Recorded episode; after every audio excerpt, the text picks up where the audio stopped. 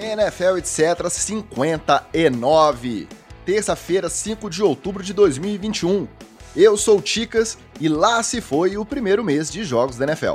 Todo ano é isso, a gente fica esperando uma eternidade para a temporada começar e aí piscou o olho, um quarto de temporada já foi embora. Quer dizer, quase um quarto, porque agora com 17 jogos. Vocês entenderam?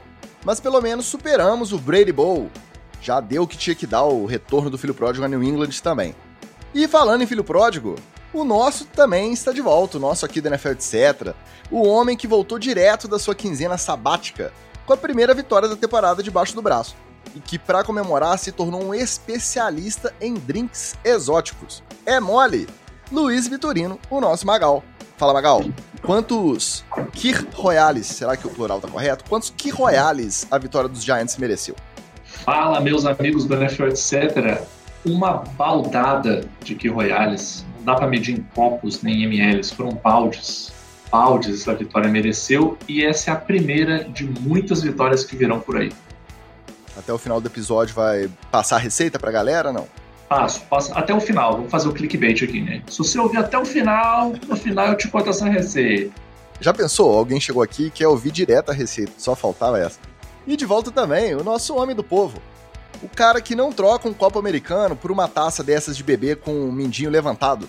O nosso integrante chuteira preta, litrão e boletos. O Wallace Matos, o nosso Oli. Fala, Oli para aguentar esse começo de temporada de Miami só enchendo a cara mesmo? Fala, Ticas, galera ligada no NFL, etc. Esse vagabundo do meu cunhado que finalmente voltou. A gente é, realmente só enchendo a cara e tem que ser de vodka, viu? Que é pra esquecer mesmo. Nossa senhora, Ei, meus tempos, hein? Então pronto, de volta o time tradicional. Então de volta também o nosso formato tradicional, com headlines, roletão da rodada, treta na TL e TD ou Fumble.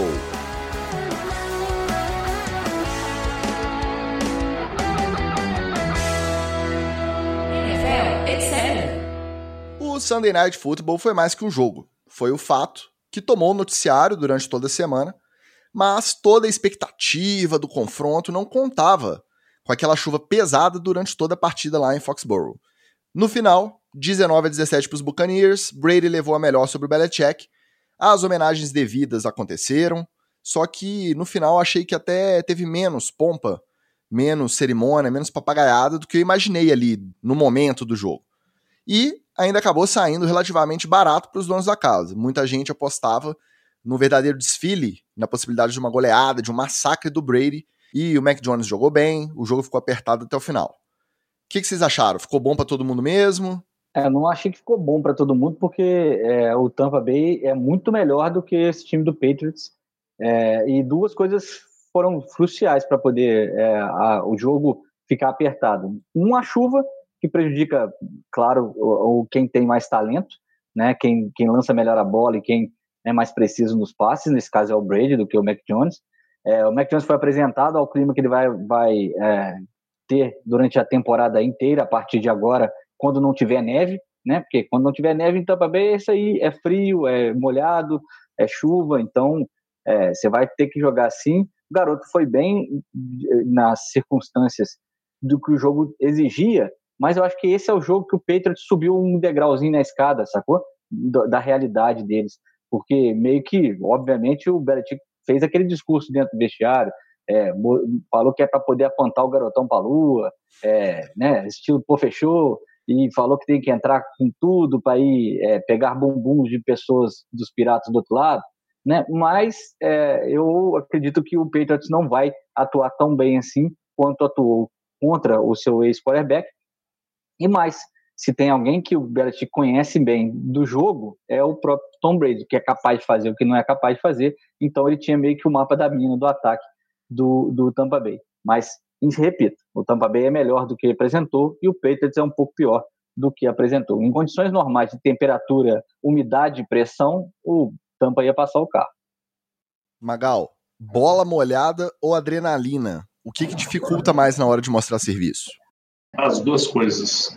A, a, a, minha experiência com adrenalina e a experiência de muita gente que, uns colegas meus que jogam FA também, ela é muito esquisita porque você vai ficando ansioso antes do jogo, quando vai chegando mais perto, vai aumentando a sua ansiedade, aí quando você começa a jogar, é, o primeiro, a primeira metade do primeiro quarto ali, quase até o final do primeiro quarto, a sensação que você tem é que acabou sua energia, assim, acabou seu gás. Parece que você cansa mais, assim, mas é o é a adrenalina terminando de gastar, e aí depois você dá uma acalmada e volta para o estado de funcionamento normal. Mas essa primeira sensação, assim, de logo no início do jogo, acho que você está muito animado, muito ansioso, você usa muita energia, dá a sensação que você vai morrer, que você não vai conseguir jogar mais, não vai conseguir terminar o jogo. Ou seja, é a mesma experiência do Jason Statham nos filmes Adrenalina, nos quais são um dos melhores, uma das melhores trilogias que existe no cinema de ação atual. Exatamente. O cara vai, com bomba, bomba, de repente. É um gostinho, é um gostinho do, do filme Adrenalina é, nos primeiros, primeiros 10, 12 minutos de jogo aí. Mas no caso do, do meu querido Tampa Bay Buccaneers e do Patriots, é, eu acho que a gente tem que dar um pouco de mérito aí pro meu querido McTaste, o McLanche Feliz, porque ele está jogando muita bola. Ele está jogando muita bola. É porque o pessoal fica naquele negócio de comparar com o Brady, fica naquele negócio de reduzir um pouco o critério porque ele é, é rookie, mas eu gostei muito de algumas coisas que eu vi dele é, ao longo do jogo e ouso dizer, ouso dizer que não só o plano do Belichick estava correto, mas comparando o desempenho do Mac Jones com os outros rookies, você vê duas coisas. Um, que realmente tinha potencial ali, o Belichick não é bobo nem nada, ele viu. E dois, você vê a diferença que faz ter uma comissão técnica de qualidade. Porque ali, né, no bom desempenho dele, tem muito da comissão técnica, tem muito do playbook, tem muito do play call, né, as chamadas de jogadas. Almerchan. Oba! Depois faz o pix aí, Batatão.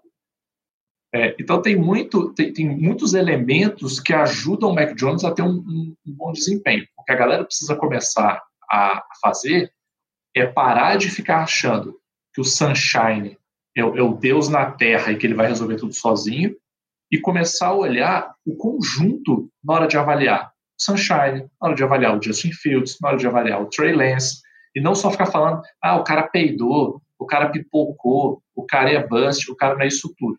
É um conjunto de fatores. E nesse conjunto, o Mac Jones está saindo melhor. Aí você vê, é lógico que não parte só dele, né?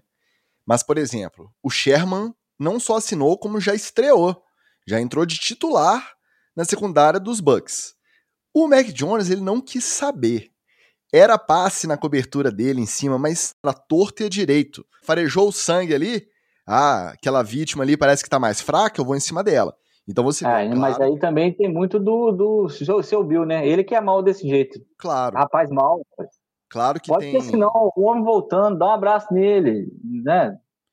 Facilita um cadinho. Claro que tem a orientação, mas ali na hora de fazer a leitura e decidir o que, que vai ser feito, né? Tomar a decisão do passe, você vê que ele estava muito seguro, assim, foi muito bem mesmo. Agora, a questão, bateu, Brady ainda bateu o recorde de jardas passadas no jogo. Ah, vai ter cerimônia, não vai. Aí o juiz reverteu a marcação, calculou errada a quantidade de jardas, de repente só uma mensagem no telão. Ó, meus parabéns. O Drew Brees na beira do campo, tudo bem que ele é da equipe da NBC, né? Mas tomando uma chuvinha ali pra né, participar da homenagem. E o Brady quis saber, não, vambora, próximo snap e vamos ganhar isso aí. É, correndo risco de derreter aquele cabelo que ele botou lá de boneca na, no telhado ali, o Drew Brees. É, mas, pô, é, eu achei também menos celebrado, mas eu acho que é por causa do personagem mesmo. Eu não achei que foi porque foi New England ou tem alguma coisa é, a ver o Palpatine com isso, não. Tudo, toda maldade na NFL é culpa do Belichick, mas eu acho que dessa aí ele, tá, ele pode ser inocentado. Mas eu achei meio, o clima meio estranho entre eles e até hoje foi divulgado um vídeo é, do Tampa Bay saindo do túnel, né? O Brady mesmo dá uma pensada, dá uma andada ali para a beirada do campo, depois que resolve correr, né? Dá um tapa na mão do, do center lá e, e resolve correr. Eu tinha saído com tudo. E te, fal, te falar uma coisa, não precisava nem de Luxemburgo para mim, não. Eu ia jogar calanço em cima, tá?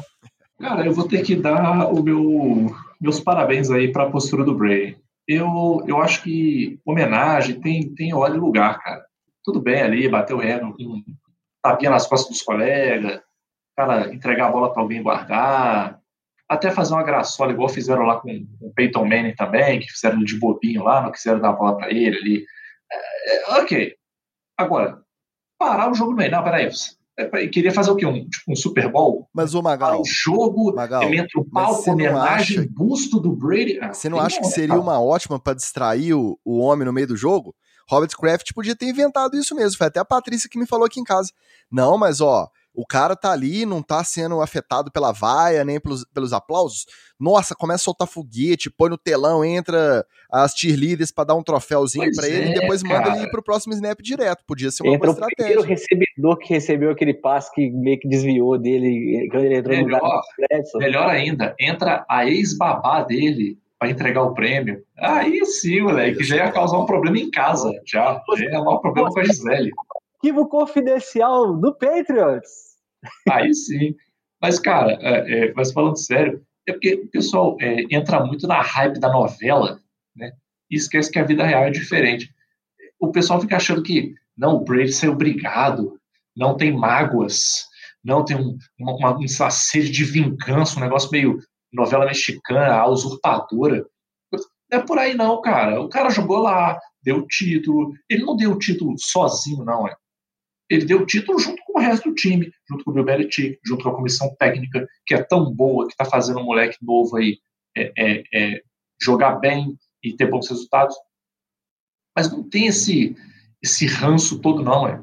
A galera, sim, tem que comemorar, dar parabéns pro cara. Agora, eu duvido, eu duvido após dinheiro, após dinheiro, que se não tivesse câmera e atenção ali, que o clima não ia ser aquele oba-oba, aquele e aí tudo bem, tudo certo, como é que tá na casa nova? Ia ser uma parada muito mais light, muito mais leve. Tanto é que a conversa mesmo do Belichick com o Brady não aconteceu na frente das câmeras, aconteceu fora das câmeras. O Robert Kraft é que gosta de fazer um, um merchandising, fazer um marketingzinho, aí foi lá, deixou o nego filmar à vontade, batendo papo com o Brady lá no, no, no, na parte interna lá do estádio. Agora, o Belichick não é dessas, então ele foi lá no final do jogo, ele deu aquele que é o que o pessoal faz quando acaba o jogo, né? Encontra um técnico, entra outro técnico, ele faz igual quando é dois homens que cruzam na porta do banheiro, do boteco. Você não fala oi, você não fala beleza, você faz aquele grunhido, aquele... É, conversa na língua da, da é. professora do Snoop, né? Bah, bah, bah, quando, quando, acaba o jogo, os técnicos fazem isso, né? Eles chegam perto e, e saem. Pronto. Né? Não pode ter um abraço, um chamego, um cafuné. O Belichick fez a mesma coisa. Ele foi deixar para fazer cafuné no Brady fora das câmeras. Mas rolou cafuné, você pode ter certeza. Você gostou da postura do Brady. E eu vou dar parabéns aqui para a torcida dos Patriots, porque fez o que tinha que fazer. Na hora que ele subiu para o campo, né, todo mundo ovacionou, bateu parabéns, mandou beijinho, sentiu saudade. Pegou para alinhar no primeiro snap jogando pelos Buccaneers, a vaia foi monumental, o estádio inteiro vindo abaixo. Foi bacana de ver. A torcida do, dos Patriots que a gente conhece aqui, o Batatão não sei, mas o Maestro Diego tava ali meio, né? Meio dividido, que eu sei, mas no final até ficou feliz com o desempenho do Mac Jones. Eu acho que quem tava balançado ali, depois de ver o Mac Jones no holofote, jogando bem, né? Totalmente coadjuvante na situação ali, conseguindo conduzir o time, deixou o pessoal esperançoso. Então acho que ficou bom para todo mundo. A NFL divulgou as atrações do show do intervalo do Super Bowl 56. 13 de fevereiro, no SoFi Stadium em Los Angeles. Ao invés dos tradicionais dois headliners, dessa vez serão cinco: Eminem, Dr. Dre, Snoop Dogg, Kendrick Lamar e Mary J. Blige. Fizeram o megazord do pop, R&B e é, rap aí, velho. Não fura o nosso Nelson Mota não, rapaz. O nosso Fábio Massari, nosso Regis Tadeu do NFL, etc. E aí, Magal, gostou? Cara, gostei muito. Gostei foi pouco, não, cara. Gostei foi um bocado. Ainda vou te falar mais. É, vai ser um daqueles, daqueles shows de Super Bowl que você vai ficar o tempo todo mandando aquela caralho, tocou essa, caralho, tocou essa, caralho, porque não tem como, cara. Se juntar essa quantidade de gente, e esse pessoal, esse timinho aí que eles juntaram, você poderia fazer umas quatro horas de show de Super Bowl tranquilamente. Porque o que dá para você fazer de combinação aí, de Vem Dr. Dre com Eminem. Sai o Eminem, entra Mary J. Blige, daqui a pouco sai o Dr. Dre, entra o Kendrick Lamar, e fora, fora quem eles vão chamar, que a gente só vai saber no dia. Né? Aquelas participações especiais que só aparecem na hora. Então, ainda vai ter mais essa. Quem será que pode aparecer que a gente também não está esperando? A gente não sabe. Pode ser alguém decepcionante? Pode. Um Post Malone, por exemplo. Ia ser bem decepcionante no meio dessa galera.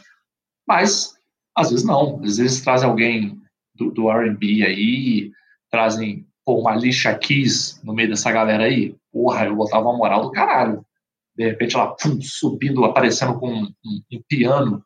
Porra, eu acho que é tanta possibilidade que esse grupo traz, cara, de show maneiro, de música, que assim. É, agora eu vou te falar que me deu até uma certa peninha do The Weeknd, porque o, o, o show dele vai ficar muito no ostracismo depois desse show com, essa, com esse pessoal que eles escolheram aí. Finalmente, Pepsi está de parabéns. Agora eu vou até ficar mais feliz quando alguém vier com. Não trabalhamos com Coca, só com Pepsi. Não vou nem falar que pode ser isso aí, então. Vou falar isso mesmo. Quem trouxe essa galera aí pro Super Bowl tá merecendo. Pode trazer a Pepsi. Vai ficar no ostracismo. Aquela pataquada chamada show de The Weeknd. Ah, ninguém merece. Não, pô, o show dele foi legal, cara. Meia Só que assim, não adianta você fazer uma parada legal e depois vir, como o Wallace disse muito bem, um megazord do rap. Aí não adianta, cara. Aí não adianta. Aí me desculpa. Vai, vai ficar no ostracismo. Vai ficar todo mundo lembrando desse show. Qual foi o que teve antes? Pô, não sei. Antes, cara. Vai ser bom pra quiz. É. Vai ser boa pergunta pra quiz, sei. Não, mas sério, é, é, quando eles entraram no palco, eles provavelmente vão chamar o Capitão Planeta, né? Trazer o Michael Jackson de volta. Porque cada um aí for usar é. o seu poder. Não, e não tem como ter mais participação, não. É. Já são cinco caras. Cara, só o Dr. Dre. 20 só o Dr. É, só o Dr. Dre e umas seis participações na mesma música aí. Pode ter certeza. É, aliás, você estava vendo aqui, o Dr. Dre já tocou com todo mundo. Daqui, eu acho que é o único que, que binga tudo ele já tocou até comigo. Eu é, sabendo. Exatamente. Mas é, se o Eminem não atrapalhar muito, é, esse show vai ser perfeito. Porque o único que pode atrapalhar alguma coisa aí é o Eminem, que ele Lamar aprendeu muito. Ele, ele evoluiu demais nos últimos dois anos e é, virou um, realmente um, um, cara que ele tinha potencial para ser. Era meio maluco no início de carreira, mas agora parece que está bem mais centrado centrado estilo Snoop Dogg, né? continua doidão, mas tomando mais cuidado com quem ele bota nas farras. É, a Mary J. Blige não precisa, pode estar no pedestal esperando os quatro de baixo rodar, porque é, é fantástico. Mas de tudo aí, quem pode atrapalhar o Eminem, se ficar muito doido. Senão, é, é, vai ser perfeito o show. E vai ser bom porque a gente também vai conseguir ver se a construção do estádio foi bem feita mesmo ou se foi feita com areia de praia. Porque a hora que tocar um você vai testar todas as estruturas do estádio. Cada pilastra, abraço para os meus amigos engenheiros e arquitetos aí, cada pilastra desse estádio vai ser testada na hora de tocar essa música. Ó, já tu não passou no primeiro teste, porque segundo aí as más línguas, ontem aí, ó, é, o pessoal falando que negócio de adiar jogo por causa de raio em estádio coberto, não podia ter não, porque senão os caras esqueceram os, os, os para-raio, como é que é isso? Gastaram 5 bilhões para construir o raio do estádio, não tem um para-raio para poder jogar enquanto tá relampeando lá fora. Literalmente telhada de vidro, ô Tico. É, só pode. Agora, a gente sabe que esses shows, eles levam em consideração muitas coisas, né? A grana que o patrocinador tá investindo. No ano passado a gente conversou bastante sobre o The Weeknd ter bancado a estrutura inteira do bolso, né, para ter esse retorno na divulgação e tal. Mas mesmo com esses pormenores, o bacana desse ano é serem justamente os cinco expoentes ali do rap da Costa Oeste, né, que é o West Coast Rap ou West Coast Hip Hop, não lembro qual era o, a, a, nomenclatura, né, consagrada desse movimento aí do, do rap na Costa Oeste. Então, tá muito bem representado o movimento com esses caras no, no show do Super Bowl, né? Bora girar o nosso roletão.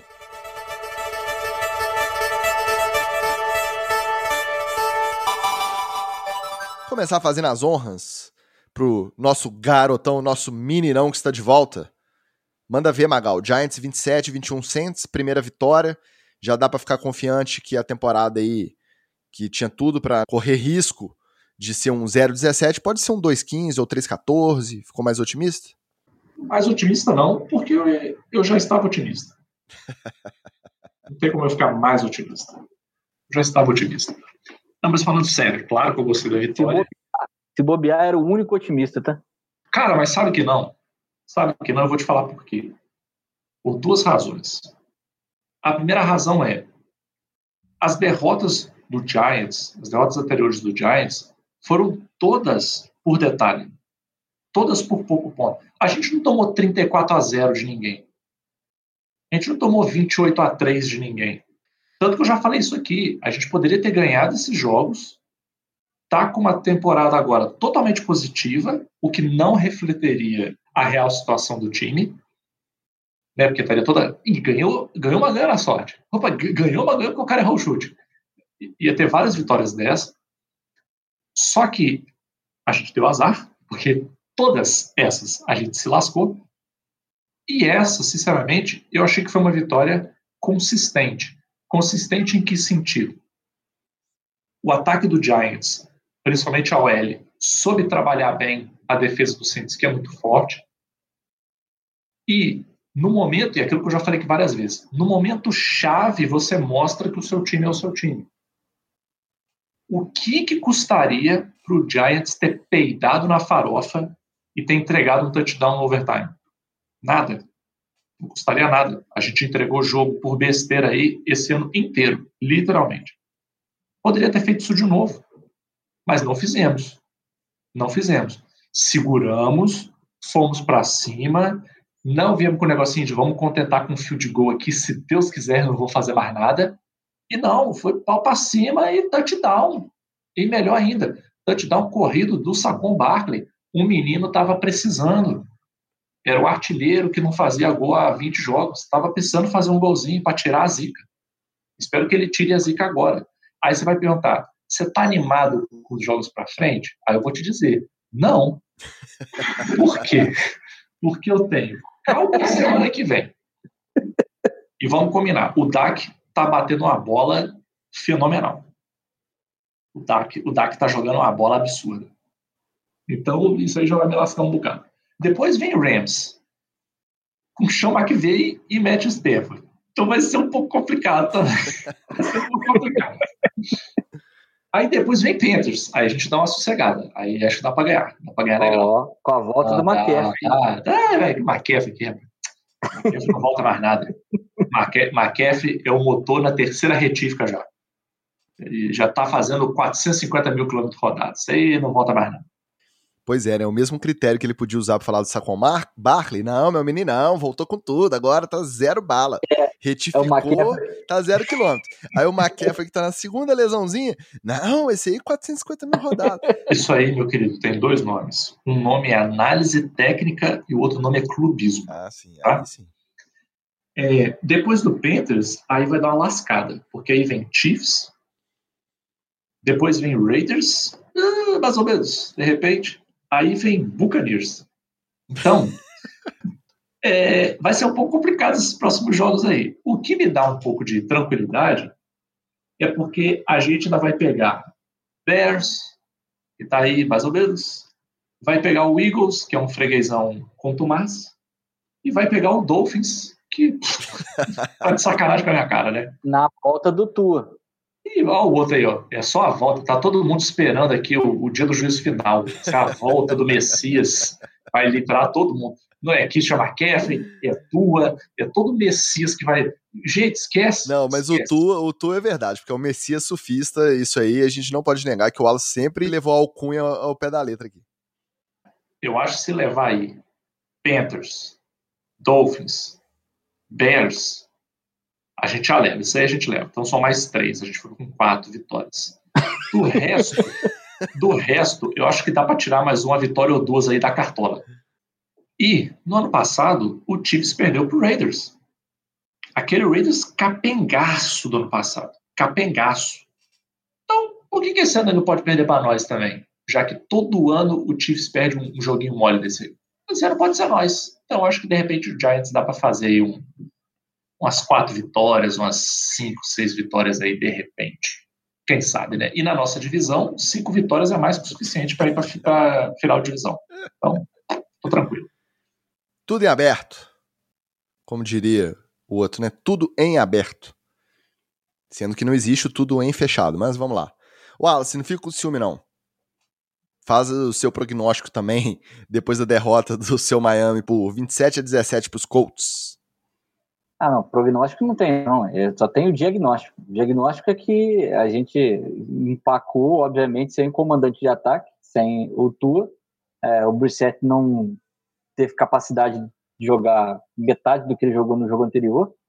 E é, o Colts ganhou o jogo na defesa, na base da defesa e com um ataque tão capenga quanto o nosso. O negócio é que o, o Carson Wentz né, não entrega a bola fácil e uh, os alvos dele estão melhor. Eu estou impressionado com o quanto de wide que o Miami não tem, né? O Parker não está jogando, o Will Fuller não está jogando. É... Rapidinho, retrospectiva do Will Fuller até o momento na temporada. Primeiro jogo ainda estava suspenso por usar substâncias proibidas, né, anabolizantes.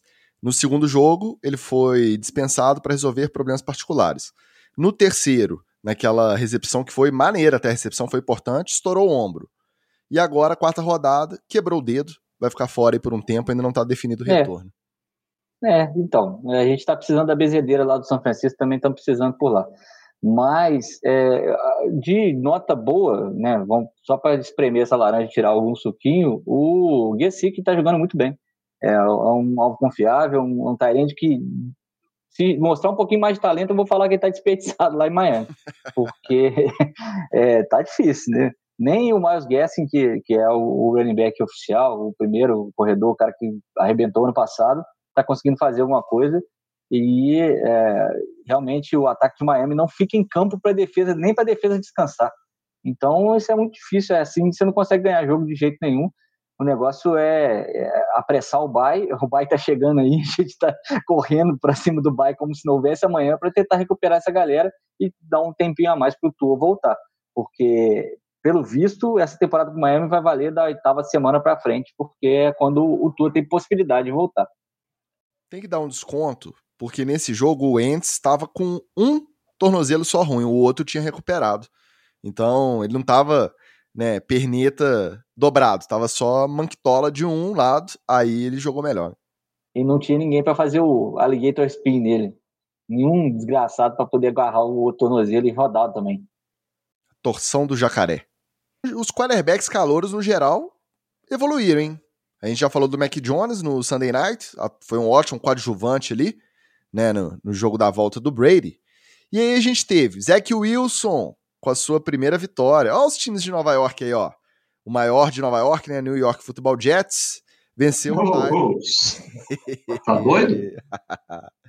venceu o Titans por 27 a 24 com uma boa atuação do Zach Wilson. O Trevor Lawrence foi bem pelos Jaguars lá na quinta-feira, mas mesmo assim os Bengals conseguiram fechar por 24 a 21 com field goal no finalzinho e garantir a vitória. Mas o Trevor Lawrence deu uns passes ali até bonitos de se ver. O jogo foi melhor do que a gente imaginava, né? O Thursday Night estava previsto para ser entre dois quarterback calouros com os times desarrumados, bem pior. Pois é, surpreendente. É por isso que a gente não pode abandonar. A gente pode até reclamar do jogo antes, mas na hora que começa a gente tem que assistir, porque todo jogo tem algum atrativo ali e pode acabar nos surpreendendo. Os Bears, sob o comando de Justin Fields, agora com um gameplay melhorzinho para ele, né? Venceram os Lions por 24 a 14. Dan Campbell não deve estar satisfeito, não vai demorar a sair mordendo o joelho de alguém. E um que não foi bem, que não tem evolução, mas que teve que correr para assumir o comando do ataque foi do Trey Lance, já que o nosso canelinha de vidro, Garápolo, já estourou a panturrilha e a gente não sabe quanto tempo vai ficar fora. Então o Trey Lance, assim, muito cru, pareceu muito cru, né? Não tava bem resolvido, mas aquela velha história. O gameplay não era para ele, foi pego de surpresa ali no momento da lesão. É, provavelmente o Garoppolo não volta na próxima semana e aí a gente vai ter uma oportunidade de acompanhar melhor. Os 49ers perderam para os Seahawks por 28 a 21. É, só para não sobrecarregar ela, devolve a bezedeira para pro, pro pessoal do 49ers que não vai precisar lá em Miami, não. Não, não. O 49ers tem que ter uma só para eles. Tem que ficar lá, viajar com o time, não pode ser freelancer, não. Tem que ser CLT, tem que assinar a carteira da benzedeira e deixá-la lá. Olha, a galera também tem que pegar um pouco leve aí com o Trey Lance, porque todos os calouros, eles, não vou dizer todos, né? Mas a maioria dos calouros é isso aí mesmo. É entrar, joga um jogo bem, joga um jogo mal, pipoca, lança uma interceptação idiota, entrega o jogo numa jogada que não devia. É, isso é assim mesmo, gente. É assim que o cara fica bom. É. Se for pegar o, pega os primeiros jogos aí de bons QBs, você vai ver os caras fazendo merda a torta e a direita também. Ó. Isso aí é normal. Eu não, eu não, eu não gosto de culpar, não gosto de botar, a, cravar a, a, o prego do caixão do rookie, principalmente nesses casos aí, onde o cara chega é, com muita instabilidade, né? Igual o caso do Trey Lance. Pô, o QB principal é o Garoppolo. O Garoppolo mesmo não estava muito seguro na posição dele. Que estava que ele se ia trocar ele, se ele ia ficar lá, se não ia. Então o cara já entra numa situação de instabilidade. Sabe que o cara é um cara que machuca. Então ele fica naquela também de acabei de chegar, qualquer hora aí eu, de repente eu entro. É diferente de um, de um rookie que chega num time onde o QB já está muito estabelecido, onde já não tem dúvida, e o cara sabe assim, bicho, eu vou botar o pad aqui eu ficar na sideline, porque eu não vou sair nem suado. E essa, essa, temporada, eu não sei nem se eu boto o pé dentro do campo. Jordan Love, né? E beleza, e é isso aí. O cara vai para o campo para assistir, para conversar com o QB, para trocar ideia com a CT. É para isso que ele vai. Ele sabe que ele não vai entrar. Então, essa situação de instabilidade desses caras também, isso prejudica um pouco também esse desenvolvimento dele, né? Tem cara que pega e vai, né? Bota ele na fogueira lá e ele se vira. Mas tem cara que sente um pouco da pressão. Isso aí é normal. É só para dar uma, uma palhinha sobre esses jogos aqui, no Jets e Titans a gente estava falando que dava demorando para acontecer isso com o Titans, né, cara? Porque o, o Titans, a defesa é uma peneira, só tinha o Derrick Henry e, e, e rezando pro, pro Tannehill acertar algum, algum lançamento para poder aliviar a corrida dele. Finalmente parece que a, a realidade está batendo no, do Titans, que ficou aí dois, um ano chegou no playoff, outro ano ficou batendo como contender também, baseado num running back que é alienígena, mas também que é, é, a gente viu um filme, o, o, o filme parecido com o Panthers, né? O McCaffrey ficou aí de exceção, de exceção, exceção, mas o Panthers mesmo, assim que melhorou a defesa, só foi evoluir quando melhorou a defesa e aí não tem, não tem caminho. Titans é, batendo é, no fundo. É, beleza, o Zach Wilson não tem esse talento todo, mas é um cara que é, é um, um, game time manager, né? Eu comparo muito, ele parece muito o Case Keenum, o Kirk Cousins, que tem, tem espaço na liga para esse tipo de, de quarterback. Ele não precisa ser um, um Lamar Jackson da vida, um, um, um Mahomes, né? Não precisa ser de exceção para poder jogar, um cara que, que, que sabe bem o americano. Esse Bengals e Jaguars, o Trevor Lawrence já vai sonhar já com o Joe Burrow, né? Já ganhou dele uma final de, de, de BCS, né? Já uma final do, da, do college e agora já, já, já chega na NFL tomando uma cacetada do Bengals dele. Parece que essa é uma rivalidade que a gente vai ver durante muitos anos aí. O, ainda bem que o Justin Fields, é, com um gameplay para ele, já com o time mais ajustado, lembrar que o Andy Dalton era o titular e as pessoas ficaram nessa dúvida aí e tal, mas era realmente Era titular. não. É, ainda é, porque depois do jogo Sim. o Matt Neg reafirmou que assim que o Dalton tiver condição de jogo, o, o Fields volta pro banco. É, então, mas aí é aquilo, né? O Justin Fields também tem essa segurança de que vai ter mais algumas semanas aí e, e o próprio Andy Dalton deve estar tá dando, passando segurança para o garoto, e ele tem essa, e também tira essa responsabilidade das costas dele, ele fala assim, ó, o ataque é do Ed Dalton, eu que estou comandando aqui, tô, tô só estacionando o, o ônibus aqui, o, o, ônibus quem manda é, é o Ed Dalton, então qualquer coisa o ataque era para ele. E é um cara que está um pouco mais habituado. Esse Seahawks e 49ers é, é engraçado, né? Porque o Seahawks a gente estava vendo o, o, o, Seahawks precisar de uma recuperação e ele acaba num, justamente num jogo que a defesa não foi bem, é, acaba se recuperando, mas por conta da lesão do quarterback é, oponente. Eu ainda quero ver esse Seahawks, mas eu não estou levando fé nenhuma. Eu acho que eles vão jogar esse jogo maluco aí de tiroteios, 28 pontos para cima, e vai ser assim a temporada do Seahawks. O jogo do Jets, eu acho que é legal para o Zach Wilson, por quê? Quando você olha como que o time está jogando, faz igual o Vitorino fez aí, você vai olhando a sua tabela, você vai pensando, nossa, esse aqui vai ser foda, porra, esse aqui vai ser difícil. Cara, você só ter a garantia de que você não vai ser o primeiro time 0-17 numa temporada, na primeira temporada com 17 jogos, já te dá uma, uma paz maior para trabalhar. Tanto que você vê que o Vitorino tá trabalhando numa paz muito maior hoje aqui no nosso podcast. Imagina o Zach Wilson lá comandando o ataque dos Jets. Imagina quando eu tiver com quatro vitórias aí, ó. Eita, moleque! Vai vir picando. Ele tá com já desse ano e ano que vem, tá somando os dois anos, né? A estatística legal desse jogo do Seahawks aí, a vitória contra os 49ers, é que o Russell Wilson se tornou o quarterback mais jovem a bater a marca de 100 vitórias. E aí ultrapassou aí Peyton Manning, Damarino, só fera, só hall da fama. E ele bateu essa marca, podia até ter batido antes, né, se, o Hawks não tivesse começado tão é, capenguinha essa temporada, mas vale o registro que o Russell Wilson já botou mais um, mais um, um fato para colocar o nome na história.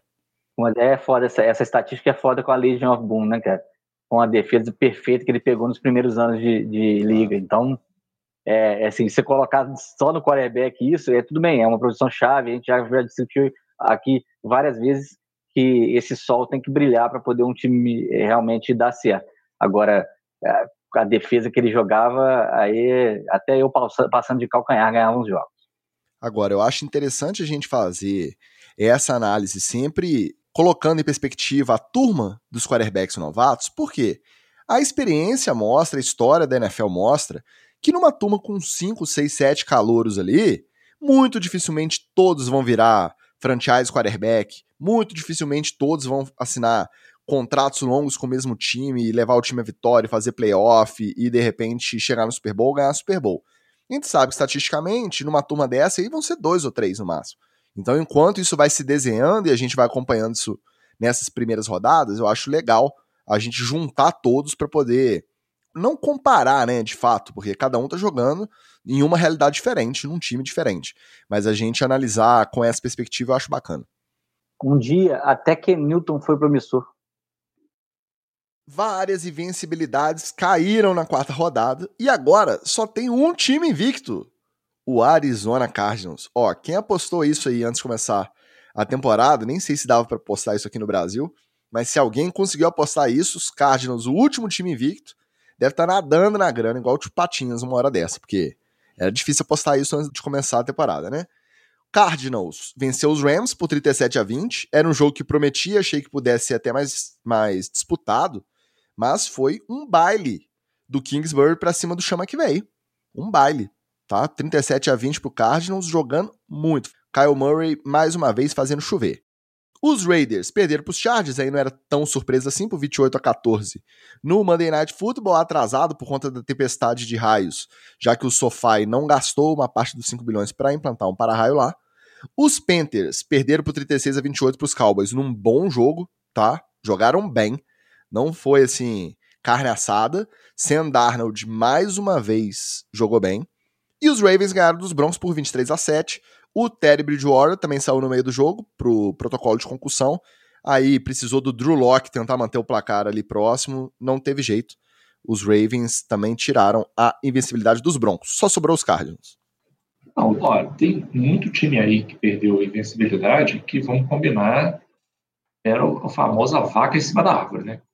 O Broncos é um deles, que é o que poderia ter acontecido com o Giants, tranquilamente podia estar tá invicto até hoje. O, o Broncos não tem razão nenhuma para estar tá invicto. Nenhuma. Agora é simplesmente a realidade batendo na porta. É só é isso. Que, é que eles jogam na altitude, Magal. Eles jogam na a, a altitude, só se for altitude high, né? High de, high de fumado, né? De acender uma dimba antes do jogo. E, cara, não é óbvio, o time não tem nem QB direito. É, ah, não, e de novo, o time que acredita na volta do Messias, né? O Von Miller voltou. É, o Von Miller voltou, vai carregar a defesa nas costas, vai dar para o Super Bowl. Não vai. Eu acho que essas perdas de vencibilidade aí foram um pouco de choque de realidade batendo, de ó, é assim que a coisa é, segura, e o Cardinals realmente, cara, tá jogando uma bola, Kyler Murray tá jogando uma bola, e o time tá, tá azeitado, o time tá bem azeitadinho, tô gostando de ver. É, observações sobre esse Ravens e Broncos é, foi, é, obviamente, quem viu as primeiras rodadas sabia que o Ravens ia ganhar o jogo de alguma maneira, e com o Ted Bridgewater em campo, e sem ele não tinha, era impossível do Drew Locke conseguir é, sustentar isso. Era a vaca na árvore essa invencibilidade, outra vaca na árvore que desceu foi a invencibilidade do Panthers, apesar de o Panthers estar melhor, e aí eu admito, do que eu considerei naquele prognóstico é, eu não sabia, e aí não levei em consideração, que a defesa do Panthers estava tão azeitada, estava tão nova, assim, é, jogadores é, renovados, né? E é, gente de talento em todas as posições. Tem talento lá no, na, na, na, nos corners, tem talento nos linebackers e tem talento é, na linha a defesa do Panthers. É, lembrar que quando você sai do Jets, quando o Jets sai do seu sistema, você se torna outras criaturas. Sandarnold mostrou isso quando o Jet saiu do sistema dele, ele mostrou que pelo menos um quarterback competente ele é. Esse Chargers e Raiders é, não foram quatro, mas foram duas interceptações do seu Derek Carr. Ele não é um QB de elite. Ele não vai levar o time dele à pós-temporada para ser campeão de divisão e disputar Super Bowl e tal. Ele é esse QB mediano aí. Estava jogando bem as primeiras rodadas, mas infelizmente ou felizmente a carruagem já virou abóbora. Defesa do Chargers também jogando muita bola. É, o, o, Justin Herbert é, mostrando todo, todo, o talento que tem. Chargers é contender sim. E esse Cardinals e Rams, eu achei o Matt Stafford abaixo. Eu achei um pouco mais lento do que nos outros jogos. Eu não sei se isso é algo físico, se vai piorar durante a temporada, mas é bom dar uma atenção nisso aí. Esse primeiro mês de NFL geralmente costuma mostrar alguma quedinha física de quem já tem algum problema. Derek Carr deu um passinho para baixo, naquele hype que o pessoal já estava querendo colocar ele na disputa pelo MVP. O Murray continua remando forte, agora praticamente sozinho. Mas é muito Lamar... legal ver esse anão maluco correndo igual um doido de um lado pro outro. É. Assim. Agora, sem clubismo, Lamar deu um passinho acima para poder entrar na conversa. Por quê? O Broncos, tem uma defesa muito forte, fez de tudo para parar o jogo corrido, que é a alma do time de Baltimore. Então, mais uma vez, o Lamar, para conseguir carregar o ataque, ele teve que lançar a bola. E ele lançou bem, passou para mais de 360 jardas. E não tem tanto talento assim, brilhando perto dele, né? Aqui, pararam com esse negócio do, do calor lá, né? Viram que ele ainda precisa, precisa sentar no banquinho ainda do Murray para poder aprender como é que joga contra a defesa, pelo menos honesta, né? É, eu acho que eles queriam mesmo é poder tirar essa onda de ter o backfield inteiro top de 2017, porque aí foram para o jogo Latavius Murray, de running back 1, o Livion Bell, de running back 2, e o Devonta Freeman, de running back 3. Se o calor estivesse lá, ele ia jogar a faixa etária, né, a média de idade muito para baixo. Acho que eles então, quiseram é... entrar com o backfield do asilo para poder levar essa partida. Não, e, e, realmente, mas o Murray jogou bem, cara. Ele jogou, jogou é, batendo na parede quase o tempo inteiro, mas jogou muito bem e abriu espaço.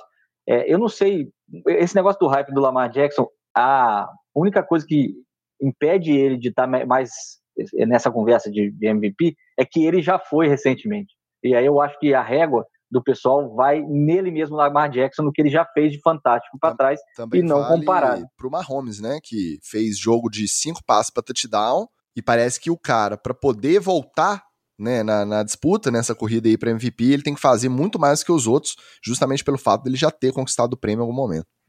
Exatamente. Então, é, é isso. É, eu, tam, eu também eu concordo com você nessas coisas do, do hype, mas está bonito de ver o pessoal do Cardinals, defesa do Cardinals jogando muito bem também. E já que a gente falou no Mahomes, os jogos sem surpresa da rodada. O Chiefs sapecou o Eagles 42 a 30. O outro candidato MVP e é um outro calor que a gente acabou não jogando no primeiro bloco, porque foi uma sacolada dos Bills para cima dos Texans de Davis Mills por 40 a 0. Então Josh Allen e Mahomes também a gente não pode né, ignorar nessa né, disputa antecipada, vai, pela corrida do MVP. Os Browns ganharam dos Vikings no jogo também candidata pelada da rodada, 14 a 7, né, as defesas funcionando muito bem, os ataques nada. O Packers, sem surpresa, ganhou dos Steelers 27 a 17, enquanto o Big Ben estiver lá. A realidade do time de Pittsburgh parece que vai ser bem complicada. E um que o resultado não foi surpreendente, mas o jogo foi surpreendentemente muito bom, foi o Washington Football Team 34, 30 Atlanta Falcons.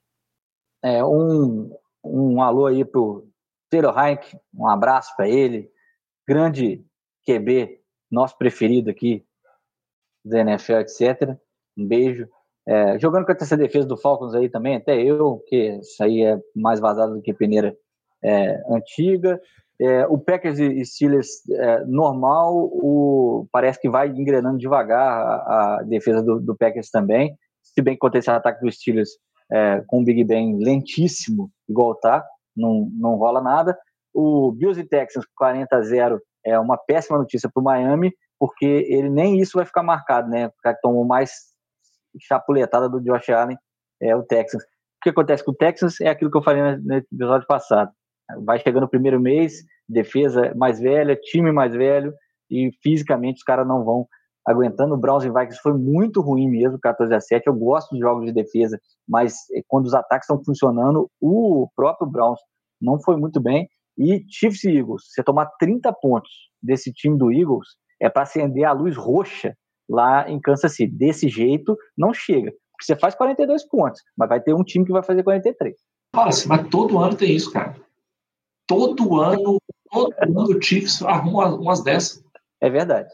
Ele ganhou o jogo de chutando field goal com Mahomes na sideline. Eu não lembro qual era o time, mas foi um time fraco. Mahomes na sideline rezando por que, que acertar o chute para ganhar o jogo. Não sei se foi um 33 a 30, foi alguma coisa assim. Todo ano o Chiefs faz uma dessa, cara. Então, uma ou mais, uma ou mais. Então, de novo, espero, espero que dê essas rateadas para me ajudar também. Porque nesse caso mas aí, mas rateou, esse... mas me ajudou, porque ganhou do Eagles, né? Esse ano a defesa estava jogando bem, quer dizer, no ano passado, no caso que você está falando, estava jogando bem. Esse ano a defesa não está jogando nada. Nada, nada. É, parece que os caras esqueceram como é que joga futebol americano. Aí vem com uma conversinha de é, levar Super Bowl não sei o quê. É, meu amigo. Vamos ver, né? É, parece que, a, apesar da vitória, a luz amarela nos Browns é com a atuação do Baker Mayfield. Parece que nos últimos dois jogos ele não foi muito bem, regrediu um pouco em algumas decisões que ele vinha tomando tão bem desde o final da temporada passada, e aí já tá começando essa luzinha de alerta lá. E lá em Pittsburgh já começaram os reportes de que o Big Ben pode estar com alguma lesão, algum incômodo no quadril, né? Daqui a pouco eles vão arrumar alguma coisa na costela, então já começou esse movimento aí para de repente conseguir negociar uma né, um afastamento, tentar a sorte aí com o Mason Rudolph ou com o Dwayne Haskins, para ver se muda o rumo, porque senão o negócio vai ser feio esse ano. Bora pro treta na TL. Mais um caso de polêmica na NFL após um flagra em boate. Só que dessa vez não foi um jogador treteiro, um cara marrento aí, cheio do swag, não foi o Urban Meyer, o técnico dos Jaguars. Após a derrota para os Bengals no Thursday Night Football, ele decidiu não embarcar com o resto do time no avião de volta a Jacksonville, sob o pretexto de aproveitar que ele já estava em Ohio para visitar os netos. Lembrando que ele tem uma ligação forte ali com a região, depois dos anos que ele passou à frente do time de Ohio State, com bastante sucesso até. Até aí, meio estranho, porque se os jogadores inventarem de dar uma dessa, de não voltar com o avião do time, já viu, né? É crise com diretoria, é crise com comissão técnica. Mas vai saber. O Urban tem moral nos Jaguars, tem muitas raízes na região. Então, seguiu o jogo. Quando chegou o sábado, a internet foi inundada de fotos e vídeos dele interagindo com uma moçadinha jovem e descolada, no que parecia ser um bar ou, ou uma boate. E aí, num desses vídeos, o Maier trajando um belíssimo suéter rosa com a logo de Ohio State. Ele está sentado no banquinho, desses banquinhos de balcão, esses banquinhos mais altos, enquanto uma jovem loira se engraçava, fazendo aquelas dancinhas rebolantes tradicionais americanas, praticamente no colo do treinador. Reza a lenda que tem um outro vídeo com imagens dele, inclusive bulinando a moça, mas esse eu não vi. É, apesar aí, né, do flagra, tudo isso com consentimento, tá? É importante a gente ressaltar. Em coletiva ontem, ele se desculpou publicamente, disse que o head coach nunca deveria ser uma distração para o próprio time e admitiu que uma situação dessas pode comprometer a capacidade de liderança perante o grupo. Já sobre o flagra, ele disse que estava lá em Ohio, foi a um restaurante com uma turma, que a garota estava num grupo que começou a buscar interação e ele acabou se deixando levar pelo momento, ao invés de se afastar e deixar o local. Também se desculpou a família e a esposa, tudo isso com os Jaguars a uma derrota de seu terceiro time na história, a bater a marca de 20 derrotas consecutivas. Hoje são na imprensa americana que os Jaguars estão há dois dias numa sucessão de reuniões a posses fechadas para tratar do caso. Podemos dizer que já era? Já é Urban Meyer fora da NFL lá na Austrália, ou Magal? De jeito nenhum. De jeito nenhum. Na NFL, o cara foi tomar umas, mas pode ser mais fácil ele já tá fora da casa dele lá. E para ele explicar para a esposa, aí eu acho complicado. Para a NFL, a NFL não tá nem aí para isso aí, não. Agora, dois, coisas, dois pontos sobre esse caso aí. Primeiro, jogador é jogador, técnico é técnico. Tem uma hierarquia aí. O jogador realmente ele não pode ficar, vou ficar aqui fazer uma festa. Aqui. Não, aí não, filho. É, é avião, volta para o CT. O técnico, cara, ele tem uma certa regalia, né? Um, porra, um, algum tipo de autonomia a mais o cara tem que ter. Seja pelo fato dele ser técnico, seja pelo fato dele ser o cara mais velho também. Quem imaginaria quem imaginaria que o Urban Meyer ia para farrinha ao invés de visitar os netos? Ninguém imaginaria. Talvez nem a esposa dele. Agora. Muito menos a esposa dele. Muito menos a esposa dele. Agora. Se eu sou a senhora Maier, eu, eu deveria imaginar. Agora, eu, eu, tenho que defender ele num ponto aqui. Vamos, a gente tem que olhar duas coisas aqui. A primeira é: esse negócio de foto foi visto, não sei o quê, vocês são jornalistas, sabem disso muito melhor que eu. Com a foto certa, no momento certo, com o vídeo certo, você pode pegar o cara na situação mais inocente do mundo e parecer que ele está é, é, o alucinante da farra, o botequeiro alucinado. Então, talvez nem tenha sido tudo isso aí que o pessoal está falando. Você o não... segundo ponto. Você viu o vídeo? Você viu o vídeo? Eu vi o vídeo, eu vi o vídeo. Você acha que dá margem para dúvida ali? A... Eu acho, a doideira cara, eu ali acho. do momento? Eu acho que dá um pouco de margem, sim, cara. Sabe por quê? Vou, vou, o meu segundo ponto vai explicar o é primeiro. O querido, se eu tiver de meia, eu nego. Exatamente. Só que assim, o meu segundo ponto vai explicar o primeiro. Imagina a cabeça do Bruno Maia. Aliás, faz melhor. Você, meu amigo ouvinte aqui. Imagina que você trabalhava num lugar pica das galáxias. Pica. Pensa em a melhor empresa, uma das melhores empresas da sua área. E você trabalhava lá ganhava bem, tinha nome, todo mundo te respeitava, você não pagava um cafezinho. E onde você chegava, não, o cara é o cara ali, o famoso ali, opa, não, aqui você não paga não, aqui você pode tomar café com Aí surgiu uma oportunidade para você sair da melhor empresa da sua área para a pior empresa de uma outra área. Mas numa área onde você ganhar mais dinheiro, onde você tem um pouco mais de, de marketing, de merchan, e que poderia te abrir outras portas. Você foi, crente que ia se dar bem, e tem mais ou menos aí uns seis, oito meses que você só está tomando no rabo. Direto, direto, você só toma no rabo. E não parece que vai melhorar daqui para frente.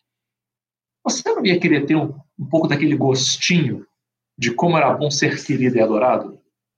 De como era bom você entrar e as pessoas, ah, chegou rapaz, aê, tá, chega, não, você tá aqui. Você não queria ter um gostinho desse? Para mim, ele foi atrás disso. Por isso que ele botou o casaquinho dele aí do High State, como se a galera lá não conhecesse a, a cara do Urban Meyer. É por isso que ele botou o casaquinho. Ele quis sentir um, um gostinho bom de ser o Urban Meyer do High State de novo. Foi só isso. Deixa o homem sonhar, gente. Ele tá enfiado lá no Jacksonville Jaguars, passando calor na Flórida. Deixa o homem dar uma sonhada, deixa ele fazer um pouco de nostalgia, ele dá uma curtidinha. Se ficar provado que ele fez alguma coisa caótica, aí tudo bem. Aí eu acho que ele tem que ir pro pau. Mas, sinceramente, eu não acho que foi isso, não. Eu acho que ele tava puto, quis sentir um pouquinho da nostalgia de ser querido de novo, foi pro boteco, tomou umas, e aquele negócio. o povo se engraça com você do lado, se engraça do outro. No meio do caminho ali, você está tentando, não, peraí, mais ou menos, por aí, não é nada disso, paraná. Tem um paparazzi lá, um TMZ Esportes, tira uma foto, grava um vídeo no seu. Ah lá, o Urban Maia com a loura no boteco. Eu acho que não foi isso tudo, não, cara. Só mais... eu, eu, vou ser, eu vou ser um pouco empático com o Urban Maia. Acho que a nostalgia explica esse comportamento. Só mais um detalhe. No começo ali, antes do vídeo da dancinha, né, que foi o que viralizou, ele topou tirar foto com uma galera, tava lá abraçado com a galera, não tava. Ele sabia, né, que a galera tava ali, entre aspas, assediando, né, nesse sentido, né, do, do assédio ali, de interagir com um cara famoso na região e tal. É, então ele sabia que ele estava visado no momento. Então ele não foi pego necessariamente desprevenido pelo vídeo vazado. Mas, ô Ticas, ô Ticas, tu nunca se animou demais, não? Uma situação assim. Tomou umas, você ficou um pouco mais animado do que você deveria. Claro. Claro. Eu já, fiquei, eu já fiquei muito mais animado do que eu deveria em várias situações que eu não deveria ter ficado tão animado assim. Não, isso, isso aí acontece, cara. Isso acontece. Isso com certeza. Entendeu? Mas a questão. Agora, agora que eu sou um homem casado, eu não faço essas coisas. Mas antigamente, eu cansei de me animar demais você se anima um pouco além da conta, acontece. Mas só antes do Wallace comentar, a questão que eu aponto aqui não é de nenhuma forma, tá? O julgamento moral. Até porque ninguém sabe se vai que ele tem um, um casamento aberto com a esposa, vai que a vida pessoal, acho que não cabe. A questão é que técnico de NFL bem sucedido, os maiores da história e os mais vencedores, eles também são tarados.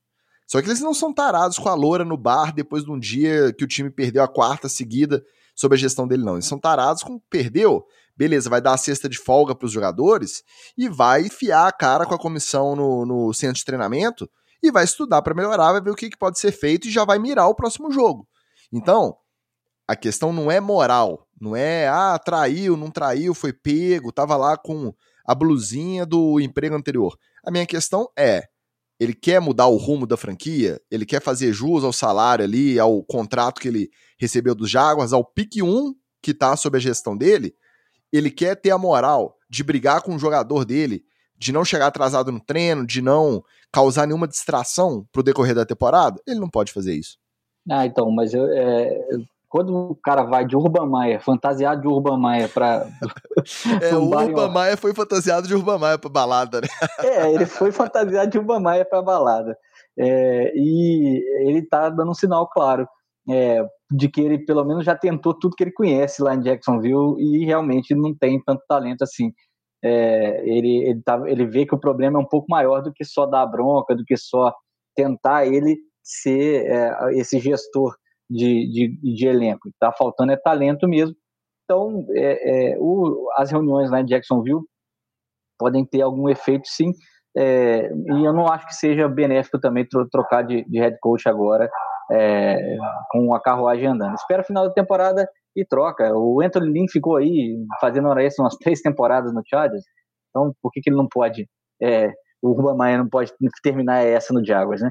É, agora, a, falando sobre o fato dele estar num, se divertindo, um tempo que ele poderia estar, né? Porque já que ele informou para a franquia que ia ficar para visitar os netos, e aí, o pessoal liberou, ele é meio que é, o time nessa situação, o cara jantando, é, é, é meio que essa crítica, né? Pô, ele foi no bar e, e tal. Agora, a senhora Maia é que podia ter evitado isso, né? Fala assim, ô, Oba, vai não, vai não, você vai não, não vai ficar aí não, pode voltar para cá. Porque provavelmente ela conhece o clima que é Ohio, né, com o Urban Meyer. Então, se tem alguém que poderia ter botado moral antes dele ir, ir jantar com o time na situação, era a senhora Maia.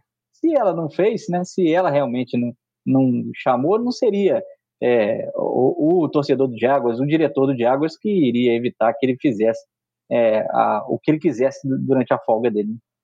Ó, vocês sabem que eu não sou muito adepto de teoria da conspiração, né? Só que é o contrário. Ô, Wallace, você sabe se, por acaso, assim, só por um acaso, você que é o nosso cara do college, a vaga de head coach lá na USC ainda tá em aberto? Vou mandar ah. mais um em aberto aqui, o segundo já no episódio. USC tá caçando um head coach mesmo. Ainda tá? Ainda tá. Até a gravação desse programa, pelo menos, eu acho que tá. Interessante, né? Porque Às vezes o cara é tímido, ele não quer ir lá, né? Assinar a sua rescisão, pedir as contas, sei lá, fechar alguma porta. Ele quer pegar o FGTS, é isso, tipo? É, não, assim, tô só pensando aqui, né, em possibilidades. Às vezes o cara tá forçando uma barra aí, de repente, para fazer um acordo, né? Aquele famoso, ah, não, vou te demitir, mas não vou te dar uma justa causa. O clima não tá ficando bom para ninguém. É, vai saber. Na, nos parâmetros da NFL, ele vai ter que arrumar uma farra muito mais caótica do que essa que ele arrumou. Pode ir atrás de alguns animais, anão besuntado de óleo. Vai ter que ser um negócio bem mais caótico do que isso aí. Uma loura, uma loura se esfregando nele, isso aí não vai dar nada, não um iate, um transatlântico, sei lá. Bom, vamos voltar aqui ao que interessa, que é mais treta.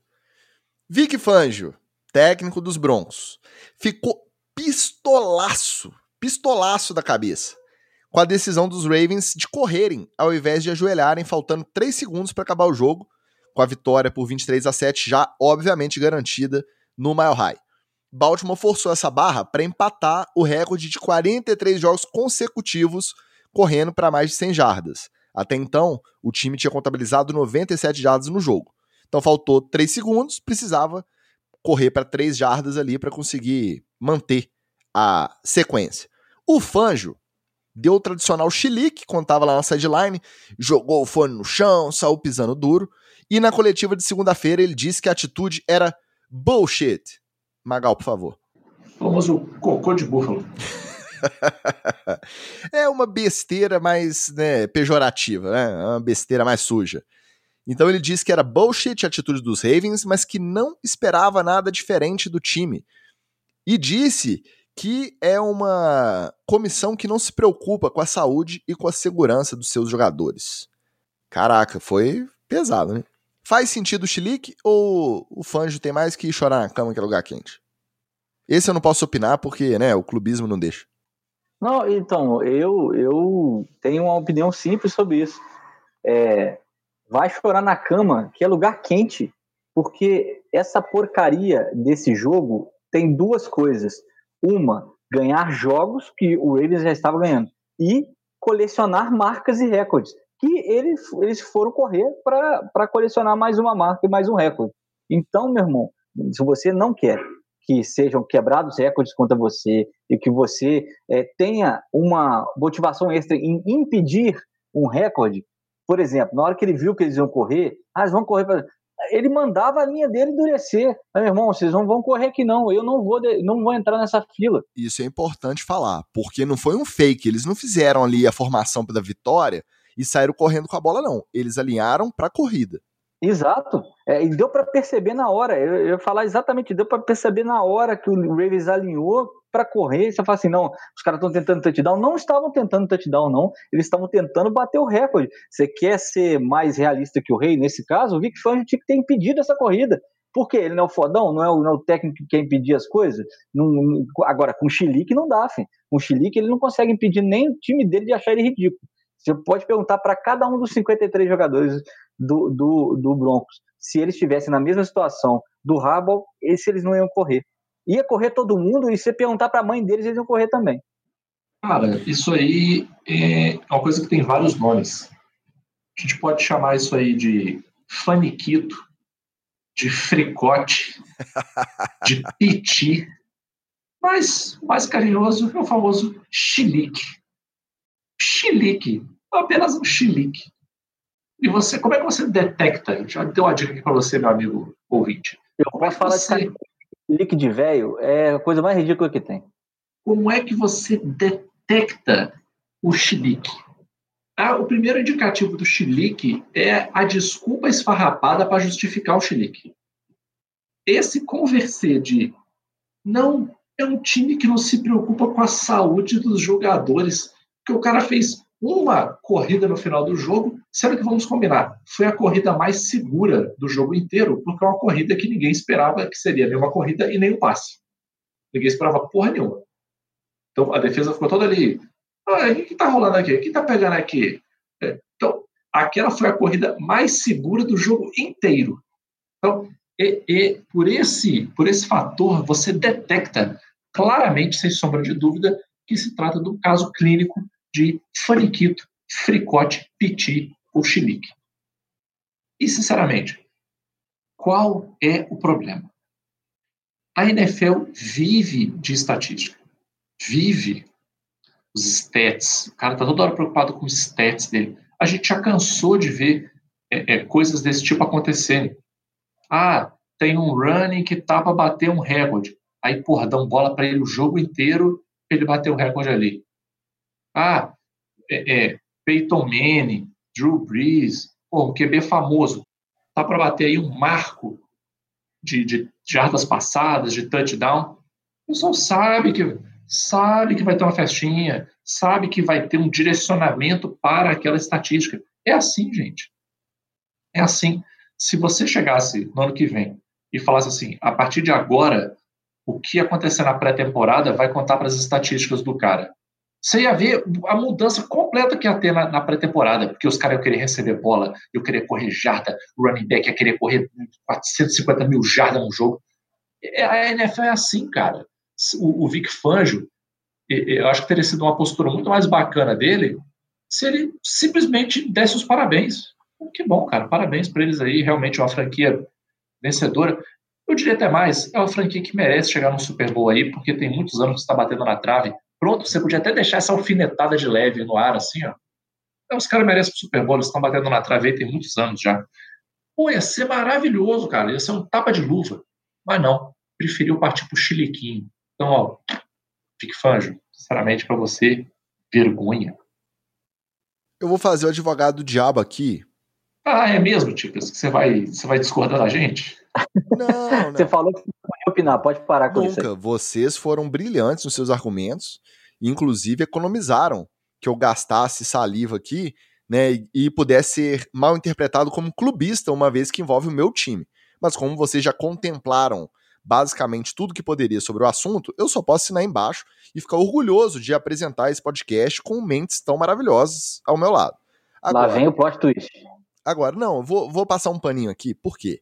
Na hora, no calor do momento ali, na sideline, no chiliquinho de jogar, a gente vê isso acontecer o tempo inteiro por muito menos. O cara jogar tudo no chão e ah, sair pisando duro e reclamar, beleza, faz parte do calor do momento. Agora, o cara vai para casa, faz uma jantinha, come ali aquele bife com aspargos e purê tradicional ali, pessoal, aí dorme, aí acorda no outro dia, toma um banho, aí vai trabalhar e dá hora lá da entrevista coletiva, ele vai pra entrevista coletiva e vai falar que não esperava nada diferente, porque os Ravens são um time que não se preocupa com a saúde. Aí não, né, cara? Aí você vê que tem alguma coisa a mais, ou ele ficou mordido porque a galera tava hypando essa invencibilidade 3 a 0 contra três times 0-3 até então, ou ele achou que ia ter uma temporada diferente, aí se chocou de cara com a realidade, mas não faz sentido. A emoção do momento até entendo. O dia seguinte, ainda mais acusando nesses termos um, um outro time, eu já acho que é alguma coisa, é um parafusinho a menos ali na cabeça do Vic Fangio. Agora, para terminar, eu vou falar a resposta do Harbour, né? Que foi o famoso Class Act. Não se deixou levar pela treta. Falou assim: ó, o que é importante pra gente não necessariamente é importante para eles. E segue o jogo. É lógico que ele deu a alfinetada, tapinha de luva, igual o Magal sugeriu. Aí ele virou e falou: é, quando tava faltando 10 segundos para acabar, eles estavam tentando fazer um touchdown que provavelmente não ia ter nem tempo da bola voltar para um para tentar um onside kick e fazer outro, e os dois com conversão de dois pontos, porque eles estavam perdendo por 16 a 0 ele não estava preocupado com a segurança dos jogadores dele. Mas terminou assim, né? O que é importante para a gente não precisa necessariamente ser importante para eles. Assunto encerrado. Bora pro TD Fumble.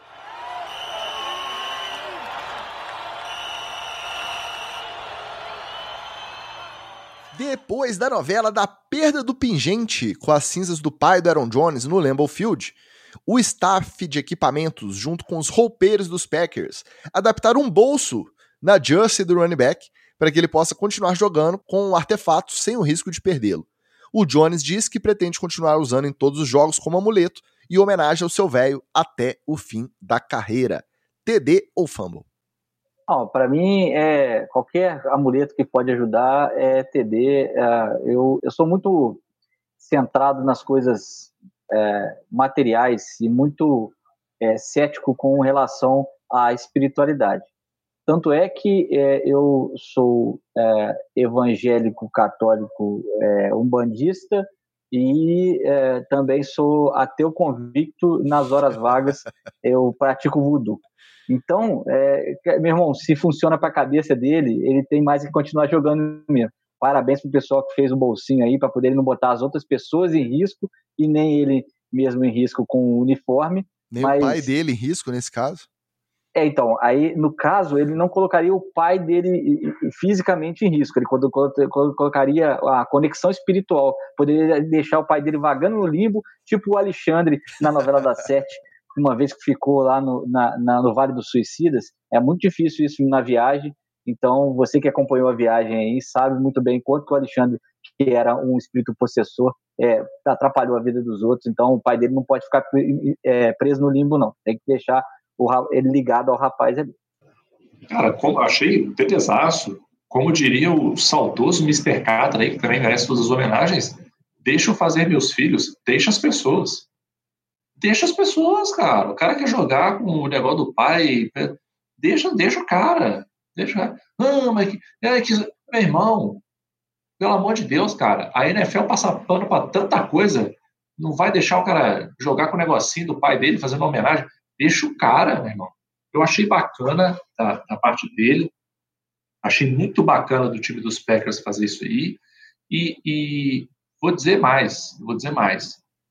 É evidente que isso vai ter um impacto na forma dele jogar, é, não só pelo carinho que o time teve com ele, mas pelo fato do psicológico dele mesmo de, de poder jogar sabendo que ele está com, com Assis e que, mais do que em vida até, o, pai está participando do jogo junto com ele ali, né? Literalmente ali, presencialmente. Se você acredita, se você não acredita, isso aí, vamos combinar, não interessa, né? Isso aí só interessa para você. Se você acredita, não acredita. Você pode até achar, ah, o cara, né, o cara é maluco, não sei o quê. É, beleza, deixa o cara ser maluco. Ele também vai olhar para você e achar que você é maluco, que você não acredita. Então, as palavras aí do meu querido Mr. Catra, deixa as pessoas. TVzaço. Duplo, né? Primeiro, porque qualquer superstição é válida. E eu tenho uma cueca aqui que. Não, deixa pra lá. E, cara, a atenção da galera lá de equipamento, dos roupeiros, embolar o bolsinho nas justices dele. Pô, porque isso dá trabalho, gente. Isso não é coisa simples, não. Você imagina? São não sei quantos uniformes por jogo. De cada jogo de uniforme, que tem o de casa, o fora de casa e o especial. E aí vai botar o bolsinho em cada um, porque ele vai jogar uma camisa antes ali, a camisa depois do, do intervalo e tal. Então, ó, TDzaço duplo, tanto pela superstição quanto pela atenção do pessoal da, do equipamento. É, para quem não sabe, as camisetas da NFL de cada jogador são feitas sob medida para cada jogador. Ela, ela, não é aquela que você compra na loja lá, ela é uma versão dela. Essa original existe para vender também, e aí geralmente é doada para poder fazer né, esses leilões e tal, beneficentes. Mas cada uma medida, cada você, e você, se você vai alterando o peso e tal durante a temporada, você tem é, que fazer medida de novo. Eles não passam na listinha do PMGGG, não? Ah, não, isso aí, é, não, esse aí, é, esse aí é só... aqui, o, o seu é o P, é o M, é o G ou o GG. E para o L faz o 3G. Não é assim, não? não. Cole Beasley estava sumido. Reclamou em entrevista que a própria torcida dos Bills fica o xingando por ser antivax e que ele achou que a Bills Mafia era a melhor torcida do mundo, mas que ele pode ter se enganado. Fogo amigo contra antivax. É TD ou Fumble? Essa eu vou responder com uma musiquinha que quem for raiz vai reconhecer. Mas quem não for raiz, eu vou fazer o trabalho jornalístico aqui e, depois, e vou falar como é que você acha essa música. Esse aí merece a musiquinha.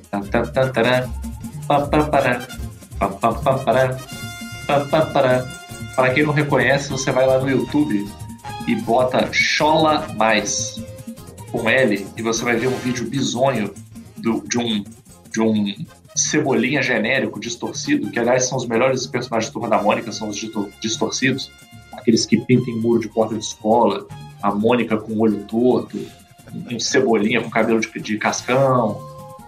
Tem um vídeo do cebolinha distorcido fazendo uma dancinha embaixo escrito Chola Mais o Cole Beasley tem que entender o seguinte: todo castigo para antivax é pouco.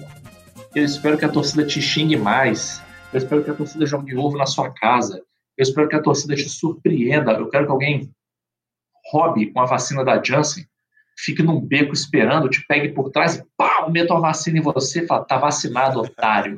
Agora não tem mais o que fazer.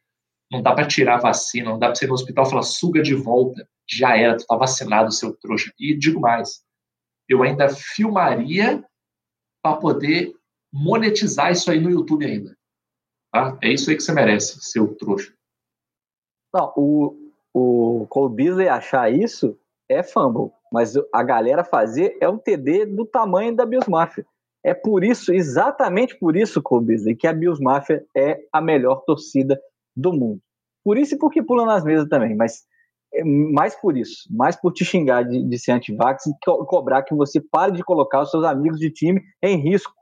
Vamos falar que a gente foi o primeiro programa mundial a falar o seguinte: quando o Bills estiver para classificar aquele jogo chave, um desses antivax vai estar tá, vai tá contaminado e a porcaria do Josh Allen vai estar tá fora desse jogo. A gente já avisou isso aqui. Isso não é.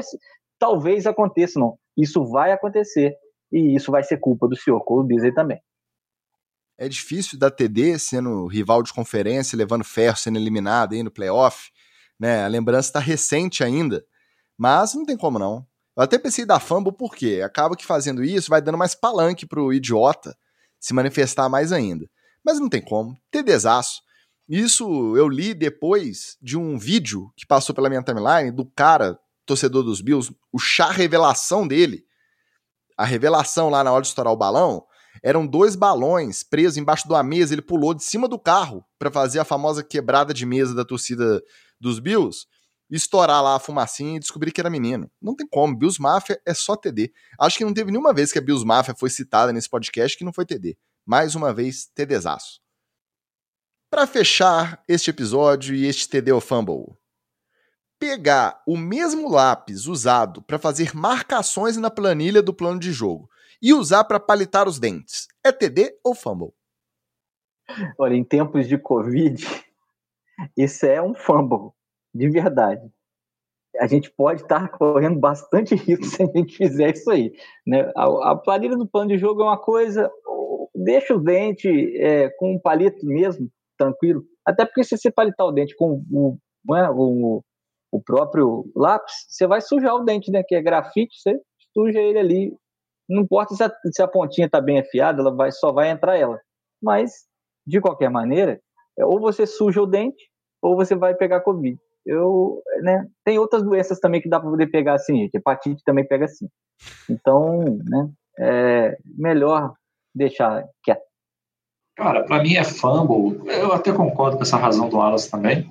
Mas é, o que eu acho que é mais fumble é o, o cara que faz isso, ele não domina a maravilhosa técnica da sugadinha. Não precisa palitar o dente. Você vai dando aquela Aquela sugadinha. A, a comida dura mais tempo, né, mano? É, ué. Não, vai você, vai, você vai extraindo um, um, um sabor da comida que está presa no dente no processo da limpeza. Então, é até uma, um momento nostálgico. Você fala, hum, é, aquela maminha estava bem passada mesmo, hein? Ó, hum, salzinho no ponto. Ou, ou, ou eu, eu aceitaria o cara não dominar a técnica da sugadinha se ele adotasse o swag maroto de ter um palito de dente no canto da boca. Porque já que ele quer palitar os dentes no meio do jogo, já pega o swag inteiro, mete o palitão de dente no canto da boca, precisou usar, faz o quê? Aquela clássica do caminhoneiro, bota a mão na frente do rosto para fingir que você está escondendo dos outros que você está palitando o dente e dá aquela palitada de dente por baixo da mão ali, ó, com a sugadinha auxiliar. Você vai ali palitando, vai palitando, sugando, palitando, sugando. Não tem um dentista na, na, nesse, nesse mundo de meu Deus que vai dizer que essa técnica seja perigosa ou não deva ser usada. E você em casa reparou que o som do Magal deu uma abafada porque ele literalmente fez o gesto do caminhoneiro em cima do microfone. Aqui é Telecurso 2000, a gente faz e mostra. Ah, é, o editor fica muito satisfeito quando tem essas onomatopeias assim reproduzidas ao vivo na gravação. Gente, TD. Para você que não entendeu o porquê do TD Fumble tá sendo encerrado com esta pergunta, se você viu o Sunday Night Football, você reparou que no momento que a câmera puxou aquele close no Belichick, um dos jogos de temporada regular mais vistos da história, recorde de audiência, e aí me aparece o Belichick simplesmente dando aquela cutucada no canino com a pontinha do lápis que ele usa para marcar na planilha. E aí eu lembro sempre do Magal falando do Belichick. Ele é o cara que já não tá nem aí pra nada. Ele sabe que a câmera tá na cara dele o tempo inteiro. E ele tem vontade de tirar a pontinha da carninha com a ponta do lápis, ele vai tirar, meu amigo. Tem disso não. E aí a câmera muda pro filho dele. Nem sei se ainda é técnico de linebacker, na época era técnico de linebacker. Completamente maluco. E o cara piroca tá cabeça. botando a língua pra fora e pra dentro e fazendo. É isso tudo que você ouviu o Magal fazendo, ele faz, mas assim, sucessivamente, num close de 5 segundos, e assim, muitas vezes. É uma família muito caótica. Eu sei que pode não ser a coisa mais higiênica do mundo, mas só comprova aí essa falta de preocupação com o protocolo social. Ele não tá nem aí, ele só quer saber de futebol americano. Então, por conta disso, eu vou dar TD. Meus amigos, muito obrigado pela presença, principalmente o Magal, que tem faltado aí recentemente. Qual que é a boa para a próxima semana? Valeu, galera. Valeu, Ticas. É, eu vou deixar aqui a dica de um jogo para ver, né, dois jogos para ver e um, e um jogo para não ver. O jogo para ver, quinta-feira tem um Seahawks e Rams nervoso. Ah, um porque... Thursday Night Football bom, hein? É, e, e, o Rams precisando de, de voltar e o Seahawks nessa draga que eles têm, mas tem um pouco de ataque, né? Então vamos ver se é, vira alguma coisa. Por favor, vejam esse Seahawks e Rams. Por favor, não vejam Buccaneers e Dolphins, porque, né, por motivos óbvios, vai ser um massacre. E ainda mais que né, não passaram o carro em cima do pessoal lá em New England. O Tom Brady deve estar com sangue nos olhos. Então vai ser um desastre esse Bucks e Dolphins. Obviamente eu vou ver, mas vocês não precisam ver. E tem um joguinho bacana também de domingo, duas horas da tarde, que é, não é nada, não é nada, pode não ser nada mesmo, mas pode ser muito bom, porque é um Bengals e Packers. E é, dois times que estão, a meu ver, bem equilibrados é, nessa, nesse momento da temporada. Então vai ser interessante ver o que, o Burrow faz contra essa defesa do Green Bay e o que, que o Aaron Rodgers arruma para cima dos Bengals. Bom, eu vou ter que dar uma clubistada naturalmente, porque a gente vai ter Giants e Cowboys. Né? Então, assim, não importa o prospecto dos times no momento, Giants e Cowboys é sempre um jogaço. É, é, é a rivalidade, uma das maiores rivalidades aí do futebol americano. É, a gente tem o jogo óbvio, né, dos Bills e Chiefs, vai ser um jogaço, né, tem tudo pelo menos para ser um jogaço, mas é, eu quero destacar aqui um joguinho que aparentemente ninguém está dando nada, porque os dois times, vão combinar, é, não estão lá essas Coca-Colas todas. É, mas eu acho que esse Browns e Chargers é, vai ser um, um, um, bom jogo pelo seguinte: os dois times estão 3-1. E agora a gente está começando a entrar naquele momento, principalmente nas divisões deles aí, em que se você começar a deixar a peteca cair, você acumula duas, três derrotas, que é o que vai te tirar do, do, do, divisional lá na frente. Então, e os dois vão ter a chance, os dois vão ter a chance de dar uma uma marcada de presença, vamos dizer assim. Né? Se o Chargers vence o Browns, o Chargers vai para 4-1, dá aquela marcada boa e meio que afasta essa zica do Baker Mayfield jogando bem que aconteceu no início da temporada. E o Baker Mayfield também precisa afastar essa zica de que está irregular, de que não está mais naquela coisa, e marcar uma posição ali, ficar o time 4-1. Então agora eu acho que aquele momento ali da, dos times engrenarem a segunda e darem acelerada. Pode ser que seja uma bosta? Pode ser que seja uma bosta. Mas eu acho que é uma grande oportunidade que os dois times têm aí para engrenar uma quarta e, e dar uma acelerada aí para o resto da temporada. Meu jogo da semana é New York Jets contra Atlanta Falcons. Eita, você tá com muita coisa do trabalho atrasada, Ticas? Você vai levar pra casa pra fazer nesse horário? Não. Porque isso é um, é um, joguinho bom pra fazer isso. Você deixa o jogo lá rolando e aqui, ó. Cara, responde e-mail, é... é... pega as coisas atrasadas do trabalho para fazer. Mas, ô Magal, ano passado não teve jogo em Londres. Aquela sensação maravilhosa de ser pego desprevenido com notificação do aplicativo do Fantasy pipocando. Aí você fala, ó, oh, 10 e meia da manhã, tem jogo da NFL. passa pro Brasil, não precisa nem ficar correndo atrás de link. Mas se bem que é bom correr, porque a transmissão do Brasil recentemente tá danada. Cara, Meu amigo. podia ser até um Jets e Falcons. Ó, inclusive vai ser um Jets e Falcons. Mas acordar, passar um cafezinho, pegar um pão de queijo ou aquele pão de sal dormido. E vai ter NFL 10 e meia da manhã. Maravilhoso. Podia ser qualquer um. Ó, falei com o Alas, não, não foi clube estágio da minha parte, não, cara. Mas eu acho que o último jogo decente que teve em Londres foi aquele Giants e Lions. Que o Landon Collins. Oh, saudades. O Landon Collins fez uma interceptação, acho que no final do jogo, se não me engano. Acho que foi o último joguinho decente que teve lá. Do resto. Aí eu já vou até falar o seguinte pra galera aí que fica muito animada de todo ano a galera cai nessa hype, né, que nunca vai pra frente, de esse ano a NFL botou o Brasil no calendário. Esse ano o Brasil é foco da NFL. Vamos ter jogo aqui. Meu amigo, pense que você pode esperar 10 anos para finalmente esse sonho se concretizar e você poder pagar R$ 1.500 para ir lá no Maracanã ou no Itaquerão para assistir quem? Quem? Giants e Falcons. Então, cuidado com o que você sonha, tá? Muito cuidado. Quer dizer que o último jogo relevante em Londres foi o que tinha o London Calling. Uau! Carlos Alberto está mandando um zap para mim neste momento. Falando assim: tem o contato do Ticas?